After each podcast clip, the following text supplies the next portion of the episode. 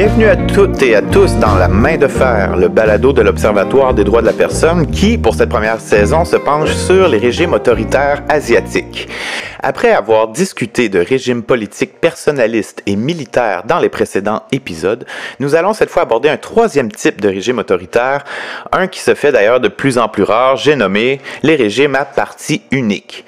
Nous allons aujourd'hui nous intéresser à un État qui bénéficie d'une notoriété assez prononcée sur la scène internationale, un pays que tout le monde connaît, mais pas nécessairement pour les bonnes raisons, euh, tristement d'abord pour deux guerres aux implications internationales, mais aussi pour un tourisme effervescent. Bonjour Lana, ma chère co-animatrice. Dis-moi de quel état parle-t-on aujourd'hui? Eh bien, JF, aujourd'hui, on va s'envoler pour le Vietnam, ou plutôt la République socialiste du Vietnam. Il s'agit de l'État le plus à l'est de la péninsule indo-chinoise, qui avoisine la Chine, le Cambodge et le Laos, ainsi que le golfe de Thaïlande et puis la mer de Chine méridionale.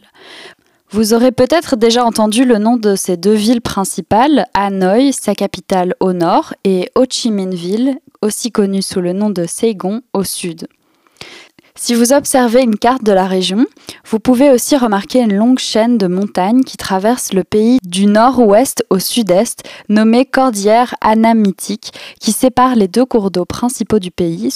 Le pays possède plus de 3500 km de côtes, ce qui lui donne un accès vraiment considérable aux ressources maritimes et favorise aussi son tourisme contemporain. De plus, vous pourrez remarquer que c'est un pays qui est dessiné euh, tout en longueur, ce qui apparaît propice à une séparation euh, nord-sud. Oui, absolument. Et euh, on va plonger dans cette division qui peut d'ailleurs nous rappeler celle qu'on a abordée dans notre précédent épisode sur les sœurs coréennes, soit une division nord-sud. Or, la grande différence ici, c'est que la division nord-sud au Vietnam, elle est très importante pour comprendre non seulement le pays d'un point de vue contemporain, mais aussi son histoire sur le plus long terme, parce que l'histoire du pays n'est pas celle d'une nation unifiée euh, depuis toujours, mais plutôt la fusion de deux entités sociopolitiques complètement. Le Vietnam contemporain est marqué par deux grands clivages, nord-sud, est-ouest. Le clivage est-ouest est davantage géographique, avec des montagnes qui divisent la côte est des plateaux de l'ouest. De son côté, le clivage nord-sud est davantage socio-historique et est d'une importance vraiment vitale pour comprendre l'histoire du pays, comme tu l'as dit. Oui, très juste. Pour y aller euh, rapidement, au nord, on retrouve le royaume du Dai Viet, qui a été sous domination chinoise durant environ 1000 ans, ce qui permet de comprendre l'importance du confucianisme, mais aussi du caractère sinisé de la culture. Au sud, on retrouve le royaume de Champa, qui a été indépendant des Han depuis le deuxième siècle de notre ère et qui est influencé par la culture hindoue et imprégné du bouddhisme. Les deux royaumes ont connu toute une série de guerres incessantes, une diplomatie compliquée, euh, parce qu'il faut comprendre, c'était vraiment la zone d'échange entre deux grands univers, l'univers chinois et l'univers indien. Les populations viettes ont entamé une marche vers le sud en raison d'une population croissante, enclavée par la Chine au nord et les montagnes à l'ouest. Ça, ça va mener à la conquête du Champa par le Dai Viet, une conquête qui va s'étirer vraiment sur plusieurs siècles commençant en 1069. Au final, une alliance inattendue va se former entre le Champa et le Dai Viet face à l'avancée mongole du 13e siècle. Ensemble, ils vont repousser les Mongols et se reconnaître vassaux de la Chine. C'est le début de l'unité du Vietnam. Waouh, tout ça c'est fascinant et un peu compliqué aussi. Si tu, si tu le veux bien, euh, est-ce qu'on peut faire un bond dans le temps et aborder euh, la question de la colonisation euh, française du pays? Euh, d'abord, vous, n'êtes pas sans connaître l'entreprise de colonisation titanesque qu'a entrepris le royaume français de l'époque sur l'Indochine, telle qu'elle l'avait renommée la région.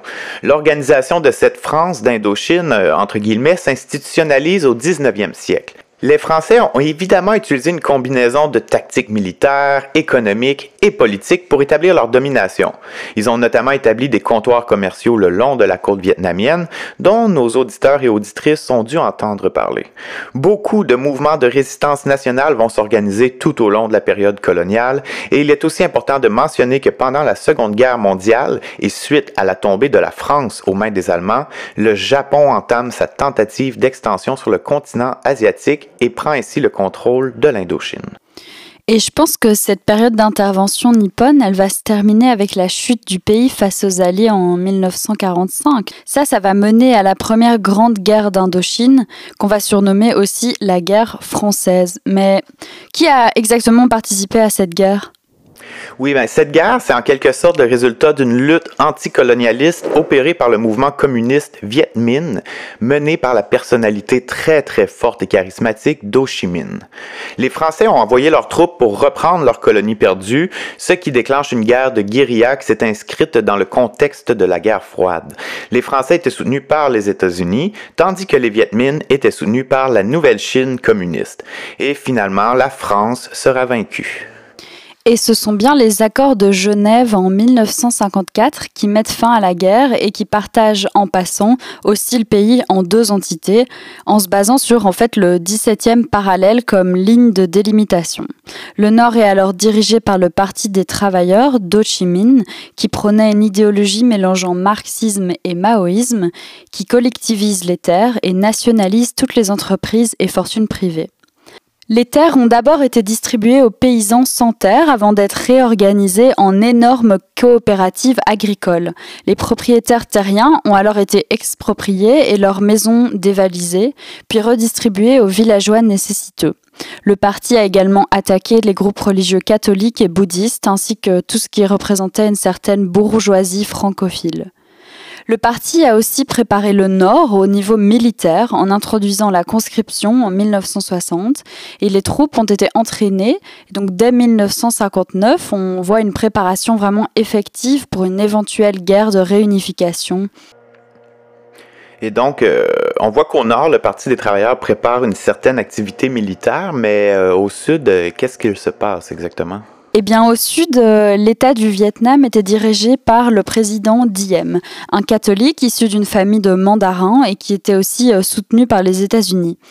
Diem a refusé d'organiser le référendum d'autodétermination prévu par les accords de Genève et s'est opposé à une réunification avec le Nord. Et donc, nous voici à la seconde grande période de conflit qui a affecté le pays et en a laissé évidemment un souvenir vif au niveau international, car impliquant les États-Unis évidemment.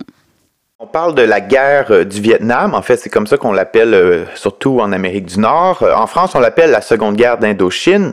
Mais le nom le plus correct, à mon avis, celui qu'on emploie au Vietnam, c'est la guerre américaine. Donc, cette guerre américaine débute le 4 août 1964 suite à un épisode un peu, disons, louche de l'histoire américaine. Je n'irai pas dans les détails, mais grosso modo, les États-Unis ont simulé une attaque d'un de leurs bâtiments de guerre navale pour avoir une raison de commencer à bombarder le Vietnam.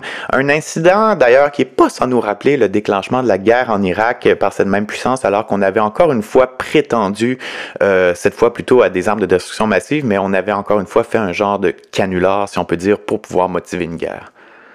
C'est absolument vrai. Et cette guerre du Vietnam, elle est aussi la plus grande guerre chimique que le monde ait connue jusque-là. L'armée américaine va larguer en fait euh, environ plus de 100 000 tonnes de produits chimiques, dont de l'herbicide qui est destiné à détruire en fait la forêt tropicale qui servait de camouflage aux troupes communistes. Bon, évidemment, ces lancements de produits chimiques qui vont polluer profondément la nature vietnamienne. Certains des agents, par exemple, peuvent rester actifs des dizaines d'années subséquentes, mais ils ont aussi des impacts humains très graves, comme différentes sortes de cancers, des déficits immunologiques, des malformations congénitales. Ils peuvent aussi entraîner des fausses couches et des atteintes au système nerveux. Non, c'est tout à fait vrai. Les, les, impacts furent dévastateurs et tristement leurs effets se, font encore sentir aujourd'hui. Euh, et l'implication des États-Unis dans cette guerre, qui ne trouve pas de fin, on va se le dire, va créer des remous internes à la grande puissance. En fait, des mouvements sociaux considérables s'opposent à la guerre au Vietnam, des mouvements notamment menés par la pensée de contre-culture hippie des années 1970. Un moment où les tensions sociales sont telles que le président Nixon s'engage au retrait des troupes américaines sans victoire en vue. Finalement, en janvier 1973, les accords de Paris sont signés entre Henry Kissinger, conseiller pour les affaires de sécurité nationale américaine, et le duc Tho, représentant le Vietnam du Nord. Oui, et ils recevront d'ailleurs tous deux le prix Nobel de la paix pour être parvenus à mettre fin à ce conflit, mais le duc Tho refusera de l'accepter considérant qu'en fait la paix n'a pas encore été établie au Vietnam, et de fait les États-Unis continuent de soutenir logistiquement les troupes sudistes, prolongeant en fait ainsi le conflit de deux années. Au total, plus de 3 millions de personnes mourront pendant la guerre du Vietnam, dont 2 millions de civils. Et tristement, ce conflit ne sera pas le dernier pour l'État vietnamien, euh, qui se verra impliqué dans une troisième guerre aux implications régionales lorsqu'il envahit son voisin cambodgien en 1978 afin de renverser le régime de Pol Pot et des Khmer rouges, qui était à l'époque soutenu par la Chine. Le conflit sino-vietnamien euh, est court et brutal, et le Vietnam maintient son occupation au Cambodge pendant une bonne dizaine d'années.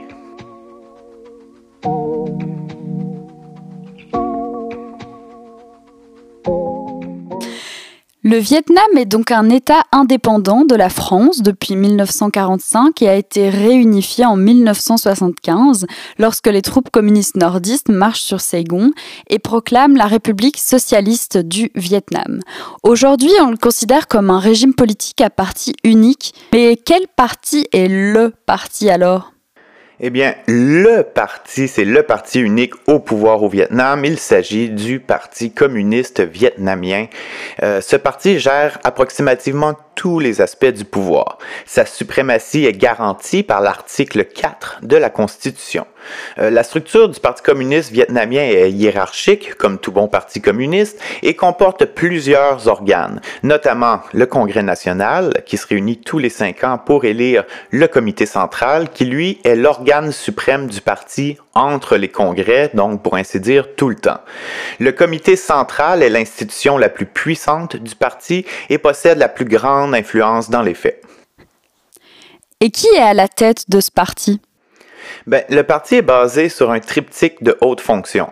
Le premier ministre est le chef du gouvernement, donc il est responsable devant l'Assemblée nationale, mais on pourrait dire qu'il porte la troisième place du podium des plus hautes fonctions politiques vietnamiennes. Et les deux autres sont détenus par quelle personnalité alors? Je suppose que le président doit être euh, là-dedans quelque part aussi oui, tout à fait. Or, le président est à la seconde place. Il est le chef de l'État et le commandant des armées, et c'est lui qui représente le Vietnam à l'international, en plus de siéger à peu près à tous les comités importants. Le numéro uno c'est le secrétaire général du parti, soit Nguyen Phu Trong depuis 2011. Euh, il faut dire que euh, Nguyen Phu Trong a aussi exercé les fonctions de président de l'État entre 2018 et 2021. C'était la troisième fois euh, que ces deux postes, soit secrétaire général et président, étaient occupés par le même homme. Il préside les travaux du comité central, du bureau politique ainsi que du secrétariat du parti. Et outre tous ces hommes, comment est-ce que le parti a réussi à maintenir son pouvoir pendant toutes ces années? Ben, en fait, je dirais que c'est par une combination de méthodes institutionnalisées et de répression.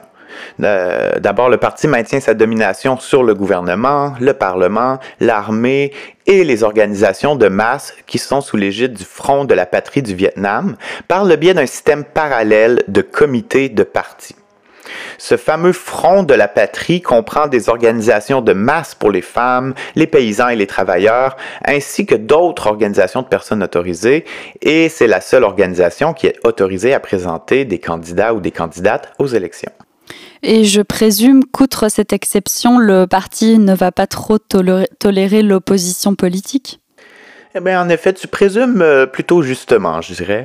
La Constitution de 2013, qui est en fait la cinquième constitution du pays, a renforcé le monopole du pouvoir du Parti communiste vietnamien en faisant de celui-ci le représentant de l'ensemble du peuple et de la nation. Si la Constitution euh, de 2013 euh, connaît des clauses qui semblaient offrir davantage de liberté d'expression, celles-ci peuvent en fait être contournées par les autorités grâce à des restrictions juridiques qui, on va se le dire, sont plutôt vagues et larges. La Constitution a aussi renforcé le contrôle du parti sur le pouvoir judiciaire. Ça, ça signifie qu'il y a toujours aucune garantie d'une conduite équitable des procès, même qu'en fait, le Parti communiste poursuit sa politique de ce qu'on appelle euh, les trois non, soit le fait qu'il n'autorise pas l'opposition politique, le pluralisme politique ou les partis politiques autres que le Parti communiste. La société civile indépendante n'existe pas vraiment, bien qu'on retrouve quand même une certaine société civile, on va revenir plus tard, et les prisonniers de conscience ont augmenté en nombre. Bien qu'il existe des petits groupes qui contestent le régime euh, à parti unique, il n'existe aucune preuve tangible d'un soutien général de la société qui est très difficile à obtenir. Cela peut d'ailleurs être en partie dû à la croissance économique satisfaisante et à l'expression publique tolérée qui ne remet pas en cause le régime, même si Internet est largement également surveillée, comme on le verra plus tard lorsqu'on parlera des droits et libertés. J'ai aussi entendu que l'armée vietnamienne était un acteur crucial sur la scène politique nationale. Est-ce que tu pourrais nous expliciter ça? Depuis la réunification en 1975, l'armée a conservé une forte influence dans les affaires politiques, économiques et sociales du pays. Euh, plus récemment, l'armée a connu une résurgence de son influence politique, en particulier depuis que le secrétaire général du Parti communiste a pris le pouvoir en 2016. L'armée est devenue un acteur clé dans la gestion des crises politiques et économiques du pays, en plus d'avoir joué un rôle dans la lutte contre la corruption. Cependant, la forte influence de l'armée dans la politique vietnamienne a également suscité des inquiétudes quant à la, démocratie et aux droits de la personne dans le pays. Certains observateurs craignent que l'armée n'utilise son pouvoir pour réprimer les voix dissidentes et limiter les libertés civiles. On mentionne aussi parfois que l'armée populaire vietnamienne est un acteur économique important sur la scène nationale. Comment est-ce qu'elle pourrait contribuer à l'économie du pays? Euh, L'économie vietnamienne est assez particulière. Le dirigisme économique a été mis en place dès l'arrivée des communistes avec la collectivisation des moyens de production et la création de coopératives, euh, comme tu en parlais plus tôt. Les militaires nord-vietnamiens ont joué un rôle majeur dans le développement économique en gérant par exemple certaines fermes collectives. Les militaires ont également été chargé de la reconstruction physique du Sud et de la création de zones économiques spéciales. Il faut dire que le pays était dévasté après la guerre. En outre, l'armée vietnamienne a également été impliquée dans la modernisation de l'économie et la promotion du développement économique, notamment par le biais de la gestion des entreprises publiques. Rien à voir avec l'armée belge alors. Mais j'ai entendu qu'une politique de rénovation avait eu lieu en 1986. Qu'est-ce qu'elle a eu comme incidence sur l'organisation économique du pays? Euh, la rénovation qu'on appelle le Doi Moi, ça a marqué la fin de l'économie dirigée en 1986 et ça a entraîné une libéralisation politique, mais disons partielle. Suite à une restructuration de l'armée, des soldats démobilisés ont été convertis en entrepreneurs, formant des corporations générales sous le ministère de la Défense. Ces corporations ont un statut légal équivalent aux entreprises civiles, mettons, et elles concurrencent sur le marché en formant des partenariats avec des investisseurs étrangers.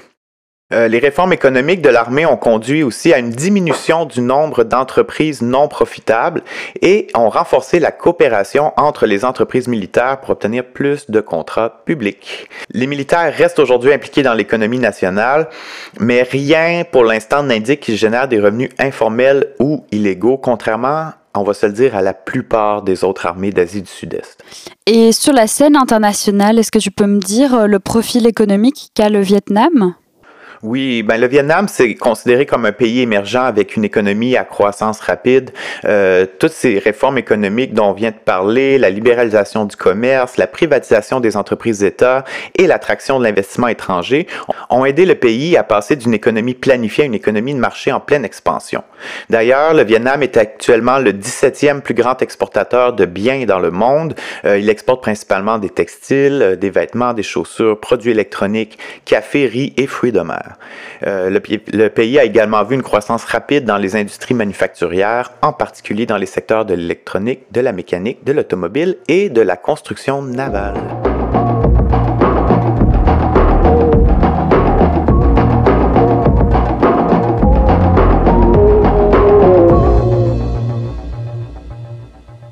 Reprenons maintenant, mais en parlant cette fois des relations internationales du pays. Lana, dis-moi, quel profil pouvons-nous dresser du Vietnam? Alors d'une manière générale, on peut dire que le Vietnam tente d'aborder une posture euh, assez neutre dans le jeu des relations internationales euh, en garantissant euh, un refus triple d'interférence. Par exemple, il interdit toute base étrangère sur son territoire, d'alliances militaires ou de relations qui soient dirigées contre un autre État, un État tiers. Donc il maintient un certain équilibre géostratégique, si on peut dire, mais pas quand il s'agit d'une zone aquatique, comme on va le voir plus tard.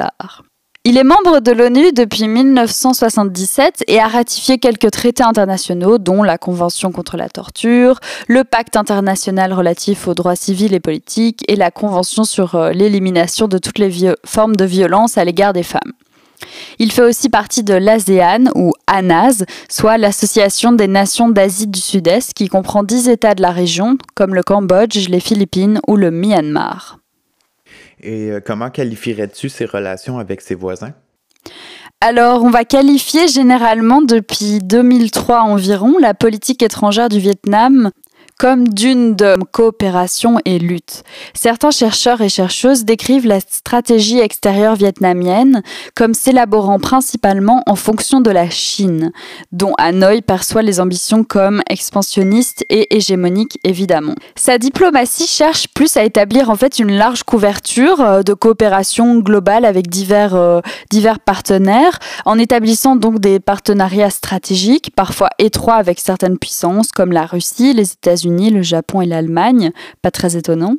En gros, comme le dit Pierre Journout, qui est spécialiste des processus de paix dans la péninsule indochinoise, ce qui est important pour le pouvoir vietnamien, c'est garantir la protection de sa souveraineté territoriale, l'accélération de l'intégration de l'accélération de son intégration dans l'espace international et donc le développement économique et enfin la confiance stratégique.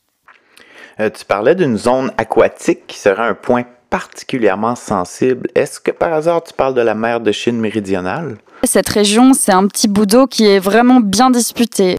Comme le dit Inès Descamps dans un article d'analyse du Red Tac, la mer de Chine est une zone hautement stratégique en Asie, au niveau du commerce évidemment, mais elle recèle aussi de nombreuses réserves de ressources halieutiques et d'hydrocarbures évidemment. Le différend qui oppose en fait Hanoï à Pékin s'est réellement enflammé en 2014, euh, alors que la Chine installe euh, une plateforme de forage au sud des îles Paracels, qui sont situées près de la côte vietnamienne, que le, que le Vietnam va considérer comme une partie de son territoire national en version de la Convention sur le droit de la mer, mais évidemment, la Chine va revendiquer ces îles également.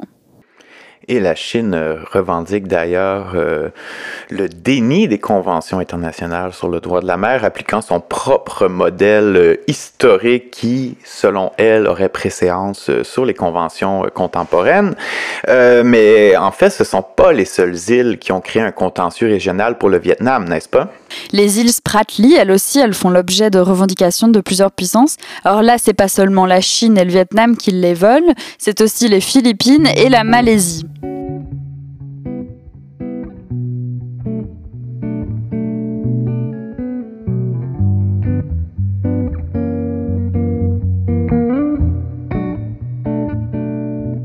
Bon, au niveau international, j'ai entendu que le Vietnam avait obtenu un siège au Conseil des droits humains des Nations Unies pour une période de trois ans depuis 2022. Mais ce fait ne contre-t-il pas les allégations qu'on attribue au régime du Parti communiste vietnamien quant au respect des droits de la personne? Bon, alors la, la, question est vraiment complexe. Le Conseil, il est responsable pour la promotion et la défense des droits humains dans le monde. Il possède 47 membres qui sont élus pour des mandats de 3 ans sur base d'une distribution géographique équitable. Le Vietnam a déjà obtenu un siège en fait au Conseil euh, pour la période de 2014-2016 et il est relevé que son index de développement humain a augmenté de 45% pour la période entre 1990 et 2019, ce qui va le placer dans les plus hauts pourcentages d'augmentation au niveau humain. Néanmoins, quand il a été révélé en 2021 que le pays souhaitait briguer un second mandat, une seconde place, les organisations internationales de protection des droits de la personne ont réagi assez fortement. Amnesty International et Human Rights Watch vont exiger des changements radicaux de la part d'Hanoï pour que son mandat devienne en fait ce qu'ils qualifient de crédible. Je suis sûr qu'ils abordent un manquement relatif aux droits de la personne ou encore à des libertés politiques. Oui, et peut-être qu'on peut consulter Freedom House. Qu'est-ce qu'ils pensent, eux, du Vietnam? Freedom House classe les États en fonction de l'état de la liberté dans leur pays, basé sur les droits politiques et libertés civiles. Pour les droits politiques, ils évaluent si le processus électoral est libre et juste, s'il y a un réel pluralisme politique et une participation civile, et comment fonctionne le gouvernement, par exemple s'il y a des mécanismes pour lutter contre la corruption. Et pour les libertés civiles, du coup? Alors là, on parle plus du niveau de liberté d'expression, de croyance, des droits d'association et d'organisation, mais aussi de l'état de droit. On parle des droits individuels comme la possibilité de choisir son emploi, d'avoir accès à l'éducation, de choisir son partenaire de mariage, etc. Et tu sais ce qu'est le score du Vietnam en termes de droits et libertés pour Freedom House? J'avais entendu parler d'un chiffre de 20 sur 100 comme le score agrégé de liberté, est-ce que c'est ça?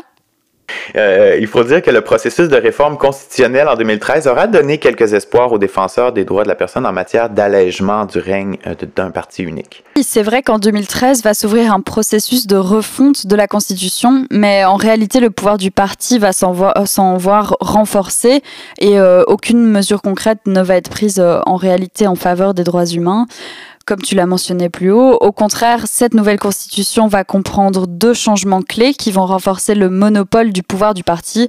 Euh, l'article 4 fait du parti le seul représentant non seulement de la classe ouvrière vietnamienne, mais aussi de l'ensemble du peuple et de la nation, ce qui a pour effet de restreindre l'espace juridique où devrait s'exercer le droit à des élections pluralistes et libres, évidemment. Oui, et si on pense aux Philippines et à la notion de People's Power qu'on avait abordé dans notre épisode 3, euh, est-ce que l'armée vietnamienne pourrait aussi jouer un rôle et aider dans un soulèvement possible contre le pouvoir en place? Ça serait un peu plus compliqué parce que l'article 65 de cette nouvelle constitution énonce une obligation légale pour que les forces armées vietnamiennes soient absolument loyales au Parti communiste. Bon, mais certaines nouvelles clauses semblent permettre davantage de liberté d'expression en mettant fin aux arrestations arbitraires des critiques du régime ainsi qu'aux procès politiques basés sur des accusations forgées de toutes pièces. En fait, ces dispositions, c'est un peu de la poudre aux yeux parce qu'elles peuvent légalement être contournées par les autorités. L'article 14, par exemple, va stipuler que ces autorités peuvent contourner des garanties relatives aux droits humains si elles le jugent nécessaire. Alors, tiens-toi, pour la défense ou la sécurité nationale, l'ordre public, la sécurité de la société ou encore la moralité sociale.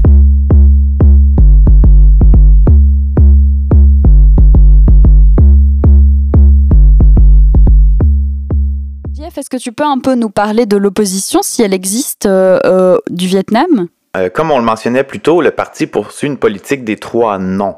Donc, si un certain degré de liberté d'expression est aujourd'hui permis au Vietnam, il reste quand même des lignes rouges à ne pas dépasser. Par exemple?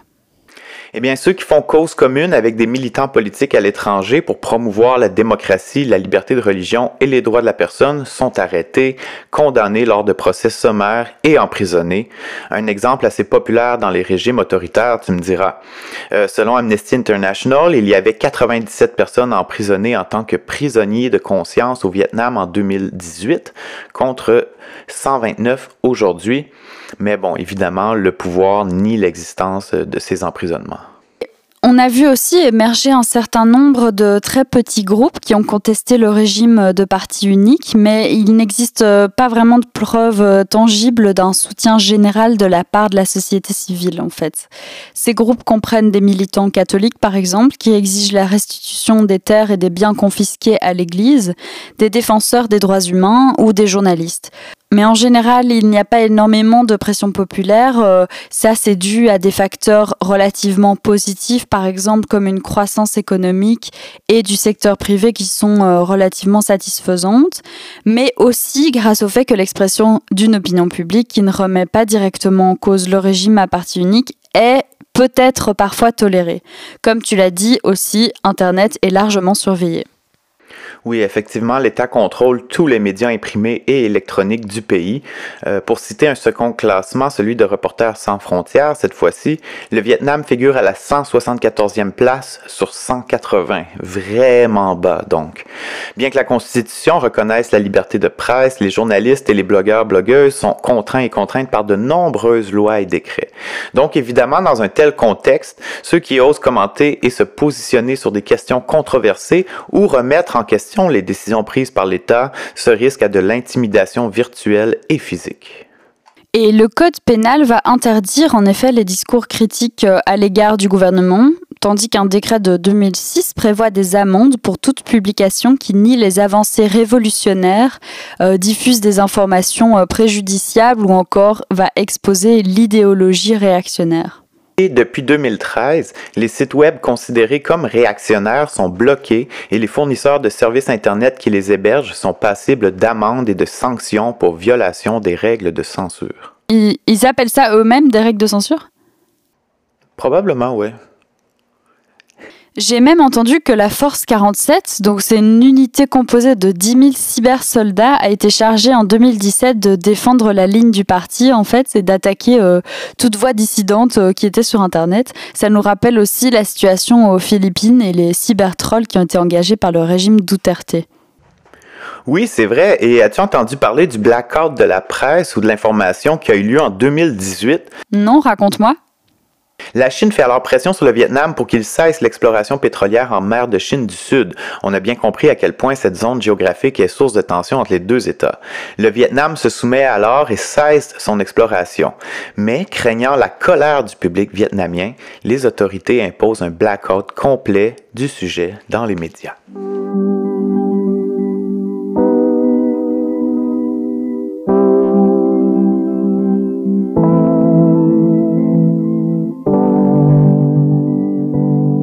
Bon, avant de clore cet épisode, euh, il est essentiel d'aborder la situation des femmes vietnamiennes.